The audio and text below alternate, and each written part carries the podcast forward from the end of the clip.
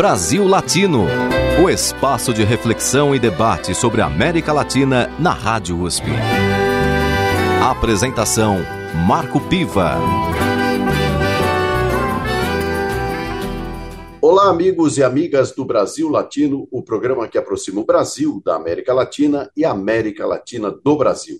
Sempre uma entrevista com temas de interesse do nosso país e do nosso continente.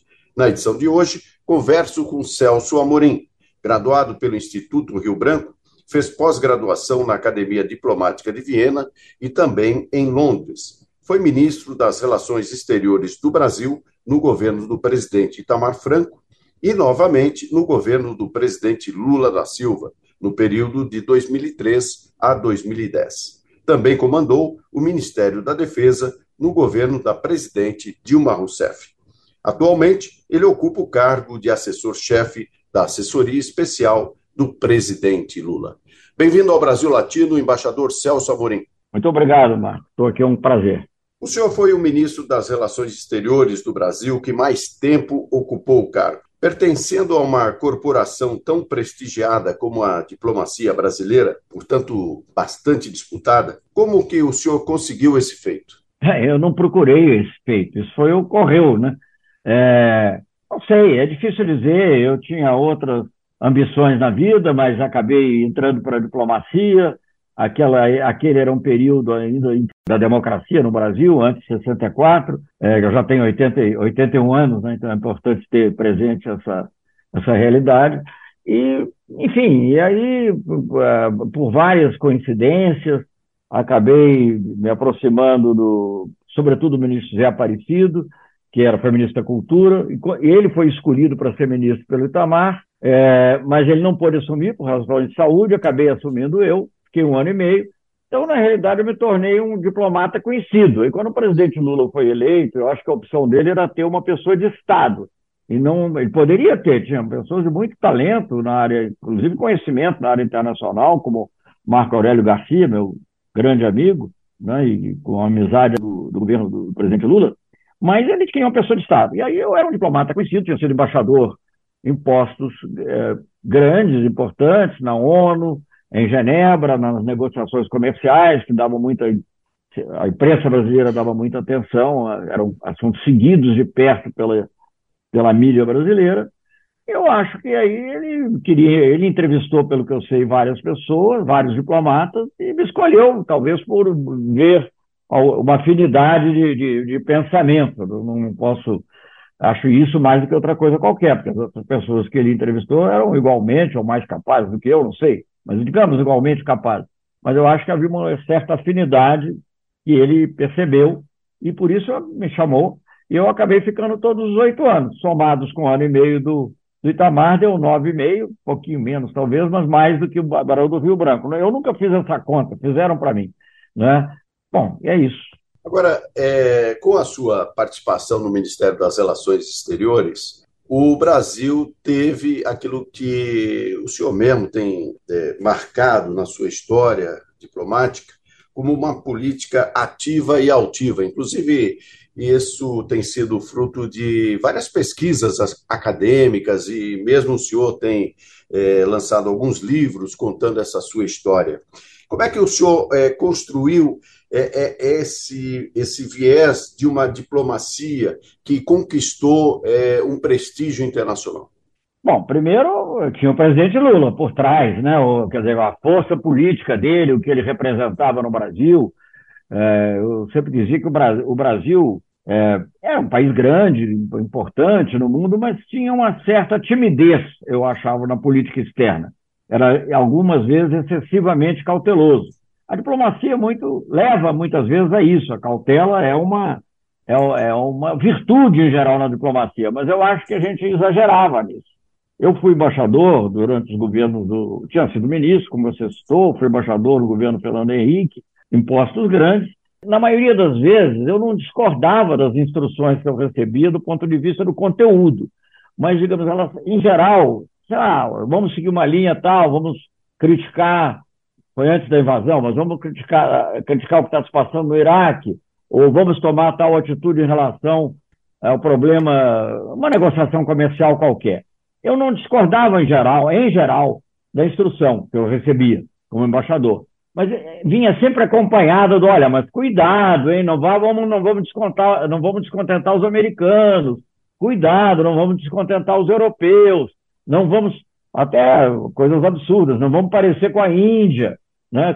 como se a Índia fosse um país comunista, coisa que valha. Então, eu vou até te dizer como surgiu a expressão ativa e altiva, porque quando eu fui, eh, quando a minha indicação foi divulgada é, oficialmente, foi numa cerimônia, cerimônia, num evento é, em que o presidente Lula, é, ao mesmo tempo, divulgou quatro ministros. Acho que era a ministra Marina, como ministra do Meio Ambiente, o Furlan de Indústria e Comércio e o ministro, é, havia um outro, acho que era o ministro da Agricultura.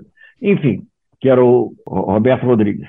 E nós fomos indicados no mesmo momento, nesse evento, e tínhamos que falar, falar pouco, porque quem ia falar depois era o presidente Lula. Ninguém queria ficar ouvindo o Celso Amorim ou sei lá quem, queria ouvir o presidente Lula. Como é que eu ia, em poucos minutos, me referir ao qual, qual seria a bússola, digamos assim, da nossa política externa? E aí eu devo fazer uma, uma outra colocação, está ligado ao que eu já disse antes. A, a diplomacia brasileira é muito competente, então eu não, não havia no conteúdo é, algumas exceções, mas não havia no conteúdo da política nada que eu achasse assim muito errado. O, o que eu achava que às vezes era, éramos tímidos. Quer dizer, como eu disse, a gente via uma, via uma instrução, ah, pode falar com os africanos, coordenar com eles, mas não procure muito protagonismo. Né? Então, voltando àquela coisa que eu tinha dito, quer dizer, não seja, evite atritos aí com os americanos, evite atritos com os europeus. Sobretudo na parte comercial, isso era quase inevitável, porque se você quisesse ter uma política realmente independente. Então eu achei, como é que eu vou definir a política externa que a gente vai levar? Se eu for falar aqui sobre África, América Latina, Europa, uh, enfim, o que fosse, ia levar muito tempo e as pessoas queriam ouvir o Lula. Então eu procurei definir qual seria, digamos, digamos qual a visão que impregnaria. E pelos duas, dois momentos que eu tinha estado com ele, que ele, me, que ele me entrevistou, eu senti muita afinidade nisso que eu vou dizer. A política externa tem que ser ativa e altiva. Isto é, ela tem que ser ativa no sentido que nós não vamos apenas reagir à, à, à agenda de outros, vamos ajudar a fazer a nossa própria agenda e a agenda para o Brasil no mundo, e tem que ser altiva no sentido de que nós não somos obrigados a aceitar aquilo que os outros querem. Né? Isso apareceu de maneira muito clara nas negociações, em outros assuntos também, mas nas negociações econômicas e comerciais, principalmente comerciais, do tipo da ALCA, e da Organização Mundial do Comércio, que eram temas dominantes. E, digamos, esse, esse é o aspecto do, do altiva. E o aspecto do ativa era o seguinte: olha, vamos, vamos fazer a nossa própria agenda, vamos reforçar a integração sul-americana. Não é que a gente inventou, mas a gente reforçou muito. Vamos ter uma política africana mais. A gente sentia, em minha primeira viagem à África, eu comentei, escrevi um artigo, acho, a, a África tem sede de Brasil. Claro que o Brasil tinha posições corretas na ONU e outros lugares, em relação, basicamente corretas, em relação à África. O Brasil, por exemplo, na questão de Angola, eu, como embaixador na ONU mesmo, tratei disso. Né? Eu acho que a gente tinha que ter muito mais presença. E o presidente Lula sentia dessa maneira também. E aí nós, por exemplo, na África, nós dobramos o número de embaixadas. Né? Então aí entra o ativa, né? a integração sul-americana. Falei, como é que a gente pode levar adiante uma política é, latino-americana, mas também sul-americana. Então, vamos não só trabalhar no Mercosul, mas vamos. Uma ideia que já tinha aparecido no governo Itamar Franco, mas foi viabilizada aí. Teve, teve momentos também no governo Fernando Henrique Cardoso, de integração, que ele fez a primeira cúpula sul-americana, mas não, não, não, as coisas não se desenvolviam. E aí nós passamos a agir ativamente, não vou contar tudo, que é muito longo, mas em, em poucos, em poucos tempo, um ano e meio, mais ou menos, nós já tínhamos um, acordo, por exemplo, entre o, pra, só para ilustrar, um acordo entre o Mercosul e a comunidade andina, que é a raiz do que inicialmente se chamou a Comunidade Sul-Americana de Nações e depois resultou na Unasul. Então, eu estou dando um exemplo. Na África, o presidente Lula fez não sei quantas viagens, um número enorme de viagens, mais de 20.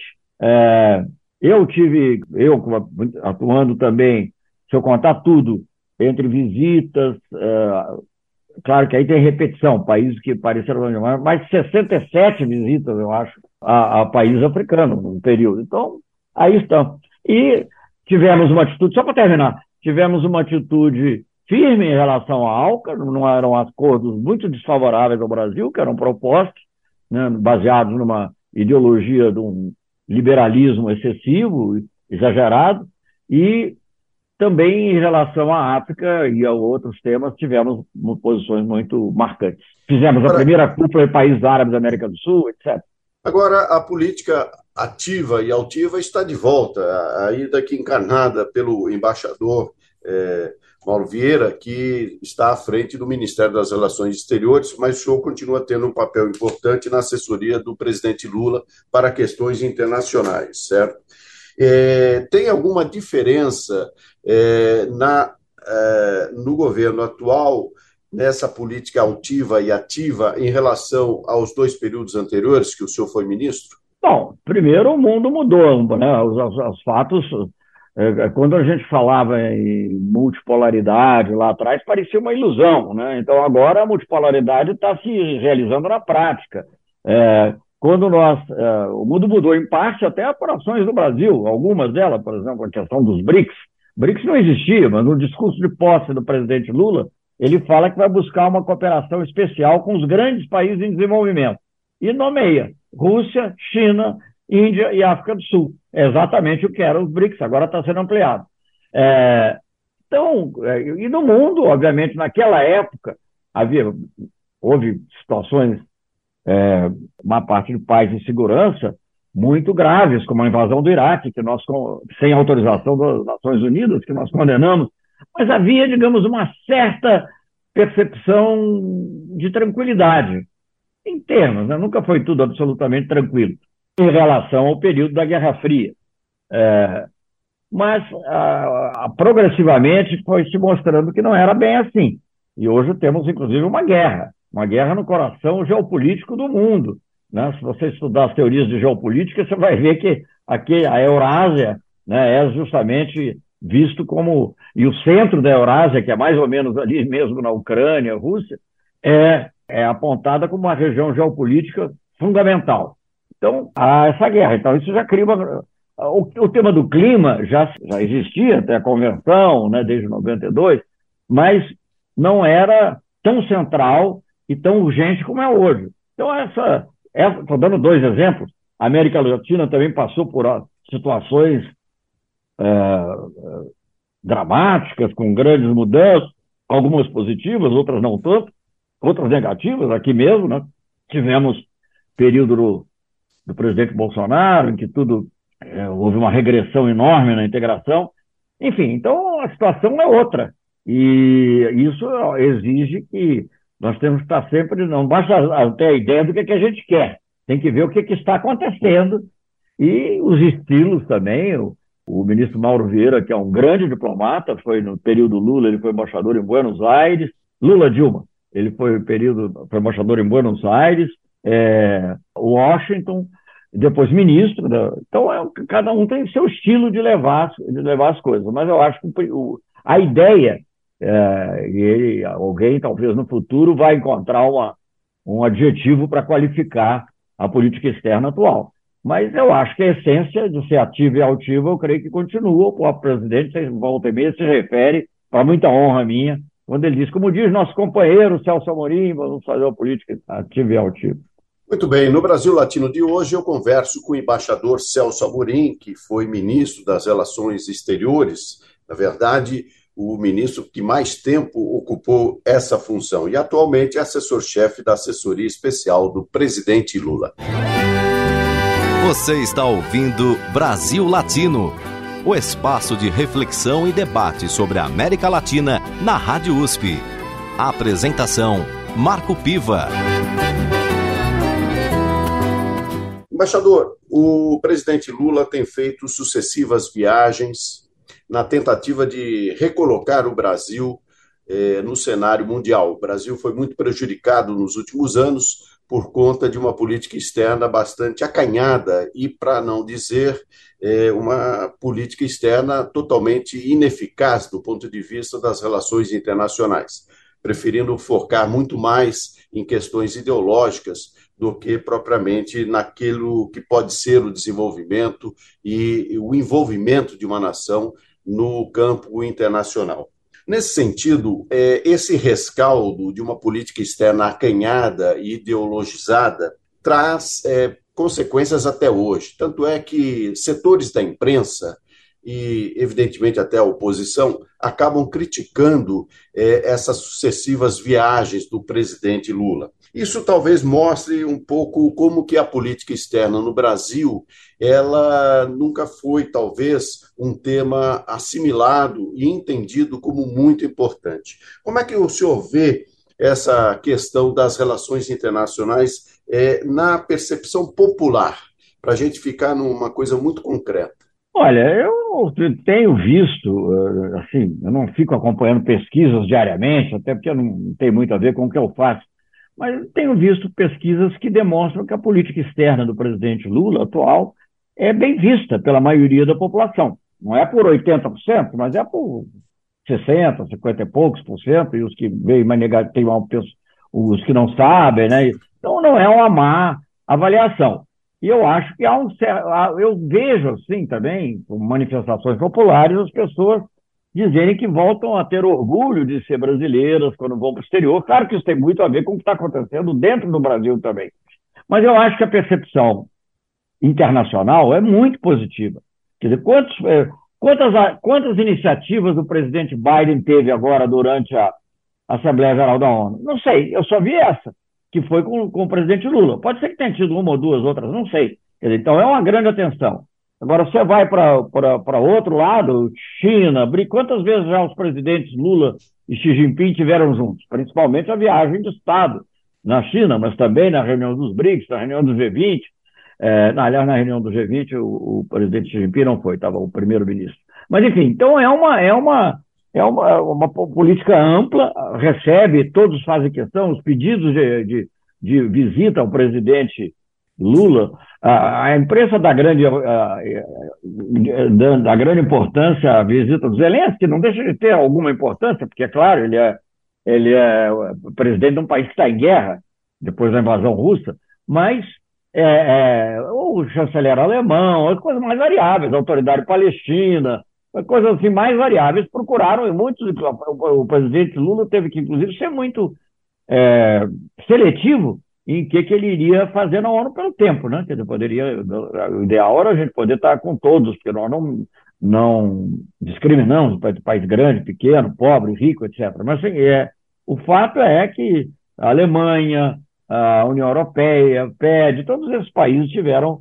nessas últimas reuniões, é, contatos com o presidente, então, e a percepção é muito, muito, muito forte. Quando saí da, depois do discurso do presidente Lula, eu tive um contato com o secretário de Assuntos Humanitários da, das Nações Unidas, a pedido dele, é, porque queria discutir alguns assuntos comigo, mas quando eu saí de lá, é, Nova York fica muito bloqueado, assim, né, no período da Assembleia Geral, pela segurança, etc. Tinha que fazer um longo percurso a pé para ir para o meu hotel. E no caminho, ali ainda perto da ONU, encontrei várias pessoas que, que mas entre outras, o atual secretário-geral da Liga Árabe, que era, era ministro do Egito na época, num, num, certo período da minha, da minha gestão. E ele disse, ah, que bom, o Brasil de volta, né? ecoando não só, digamos, o discurso, mas um fato importante e perceptível no mundo inteiro. Né? Eu, é, enfim, as pessoas que procuram um presidente, quando não pode possível ver o presidente, naturalmente os ministros estão juntos. Eu acho que o Brasil é muito requisitado, voltou a ser é, visto como um ator importante. E em temas fundamentais, como o clima, por exemplo, em que o Brasil, florestas, né? em que o Brasil tem muito a dizer, como o presidente Lula disse, falava-se muito de Amazônia, agora a Amazônia fala que pela primeira vez houve uma cúpula realmente significativa, já houve outras burocráticas, cúpula significativa dos países amazônicos. Então, isso é um, é um exemplo. Né? Enfim, é, a expansão dos BRICS chama atenção na reunião na África do Sul, G20. O presidente Lula foi convidado também para a reunião do G7, né? o Brasil não é membro do G7. É, agora o Brasil assume a presidência do G20. Né? Tudo isso muito importante. Então, o Brasil Não é uma, não é um, de, não é a expressão de um desejo apenas. O Brasil está de volta. Essa conjuntura que junta BRICS, o G20, a presidência do Mercosul, a, a recente reunião em Havana, né, do Grupo 77 mais China, quer dizer, tudo isso é uma conjuntura é, onde traz o Brasil para esse protagonismo né, que havia perdido. O senhor acredita que, dentro desse cenário, é, é possível é, contribuir é, bastante ou razoavelmente para a mudança da correlação de força com as grandes potências e promoção do multilateralismo, eventualmente até uma mudança do Conselho de Segurança da ONU? Olha, são processos complexos, né? mas a própria criação do G20, lá atrás, é, ainda no governo, no governo Lula, mas era, foi no final do governo Bush nos Estados Unidos, já foi, e que depois o presidente Obama disse que agora o G20, naquela época ele disse, uh, o G20 é hoje o principal fórum é, para tratar de temas econômicos, já demonstrava que o mundo estava mudando. Né? Eu acho que recentemente, em função até da rivalidade dos Estados Unidos com a China, em função da guerra da Ucrânia, houve uma tentativa no período recente de, digamos assim, de reempoderar o G7, para que isso fosse, que o G7 fosse visto como, como o principal foro. E aí eles convidavam seletivamente. Esse ano convidaram o Brasil, porque o Brasil é uma, é uma grande potência, mas até em função de outros fatores, né, quando o ministro brasileiro dizia que, o governo anterior, dizia que ser párea era, era bom, ele, era bom para o Brasil ser párea, o Brasil não, era, não foi convidado. Agora é convidado, mas para nós não interessa ser convidado assim só esporadicamente. É preciso ter um foro que seja realmente o grande foro internacional, que reúna BRICS e G7 basicamente. Não é bem exatamente a mesma coisa, mas é isso que é o G20. Né? Um ajuste aqui, outro ali. Então, eu acho que a força do G20, o Brasil na presidência do G20, com, com grande ênfase na desigualdade, como o presidente Lula tem falado, e dos grandes temas, como clima, é, enfim, financiamento ao desenvolvimento e também paz e segurança no, no mundo, é, eu acho que o Brasil sim pode contribuir. É claro que nós já não pode ter a, digamos, a visão, sei lá, paranoica de que nós é que vamos fazer isso. Não é, um conjunto de forças. Mas nós podemos, inclusive, contribuir para esse conjunto de forças. Uh, as pessoas não sabem, mas o BRICS não. O BRICS, porque quem. Uma vez. Eu, o BRICS, a expressão BRICS, foi é, criada por um economista britânico, que era, na época, consultor, acho que da Goldman Sachs. E ele escreveu, depois ele foi até ministro no Reino Unido, vice-ministro, na realidade, porque lá eles têm uma categoria especial. É, ele é vice-ministro do Tesouro. E eu conheci nessa época. Eu encontrei ele uma vez e falei: vem cá, você, quero te cumprimentar, porque eu sei que você que criou os BRICS, né? E ele, muito contente com, a, com essa, com essa lembrança, assim: você criou a expressão, você que inventou os BRICS. Ele disse: ah, é, fui eu que inventei. Mas quem criou fomos nós. Porque foi o Brasil, inicialmente, na, numa reunião, inclusive, com a Rússia, minha, com o então ministro Lavrov, e propusemos a criação. E aí isso foi crescendo. Hoje o BRICS é uma realidade geopolítica e geoeconômica de grande importância. Não quer dizer que os países pensem tudo a mesma coisa, que seja tudo igual, mas é uma contraposição, não, não uma oposição, mas é, faz um contraponto, digamos assim, com o G7, que é de países desenvolvidos, né, e que há muitos anos os países em desenvolvimento buscam isso. Eu ainda era, antes, eu acho que eu já era embaixador, mas não era nem, não tinha sido ministro nem nada, quando se criou um G15 na época, né? para, com o objetivo de dialogar com o G7. É, mas só que o G7, muito é, arrogantemente, altaneiramente, não quis saber de diálogo com o G20. Isso não concorreu. Hoje em dia é inevitável. Hoje em dia o G20 já é parte desse diálogo. E você ter os BRICS permite uma coordenação mais ampla né, dos países em desenvolvimento. É, claro que a China tem um peso muito grande nisso, por muitos motivos, mas a Índia também, o Brasil também, cada um a seu modo, pesam muito, pesam bastante, e nesse conjunto. E mesmo antes da ampliação, o PIB do BRICS já era maior que o do G7. Né? Agora, então, com, com, pelo menos em termos de poder de compra. É, agora, com mais razão. Um país também que tem é, capacidade financeira alta, capacidade de investimento. Bem, é isso. O economista que o senhor se refere que cunhou a expressão BRICS é Jim O'Neill. Jim O'Neill. E ele, ele realmente foi muito feliz nesse sentido, embora talvez não tivesse essa intenção que o BRICS acabou adquirindo. Né? Mas, enfim, o nosso tempo está ficando curto, embaixador, e eu não posso terminar a nossa conversa sem que o senhor possa até, de repente, fazer alguma confidência em relação à reunião do presidente Lula com o presidente da Ucrânia, o Zelensky. O que, que saiu de fato dessa conversa? Olha, não tem nem necessidade de fazer confidência, não teve nada de. O, o presidente Lula recebe o Zelensky, tem que respeitar, ele é o chefe de Estado, o chefe de governo é, do país com o qual nós mantemos boas relações e que está em greve, agora, em guerra, perdão. Mas é, o presidente Zelensky fez uma exposição é, bastante ampla do, da visão dele, de, e, e, nós, o presidente Lula, tem apenas reafirmado a importância do diálogo, a importância de encontrar uma solução pacífica. E nós vemos que hoje há um, há um, há um movimento crescente. Veja bem, há um ano e meio atrás, só se falava em guerra e em vitória. Vamos derrotar a Rússia, eram só expressões assim usadas. Outros foram mais longe, até a impressão que estavam querendo até destruir a Rússia. Isso não vai ser a solução. A Rússia é um grande país, a Rússia tem uma importância estratégica, ele pode gostar ou não gostar do regime, mas isso é outra coisa. Então, e você só tem que. Então, o Brasil passou a falar não, não, não de vitória ou de, ou de, de enfim, de, de, de, vitória militar, mas passou a falar de, de paz. E hoje não é só o Brasil. Hoje você tem o Brasil, tem muitos países africanos, uh, tem a Índia, tem a China, falando desses temas, outros países. E eu sinto também nos próprios países é, que apoiam a Ucrânia de maneira mais clara um certo cansaço em que, porque enquanto não houver um diálogo, é, enquanto não houver um diálogo sério que envolva também as, as, duas partes principais, é preciso entender que isso não é só uma guerra entre Ucrânia e Rússia, isso é uma guerra também, uma guerra, ou pelo menos uma, um conflito entre Rússia e OTAN. Então, tudo isso tem que ser levado em conta quando for para ir à mesa de negociações, e isso só vai acontecer quando um lado e o outro se convencerem que eles não vão ter os objetivos todos que eles desejam. E vai ter que se encontrar uma solução negociada.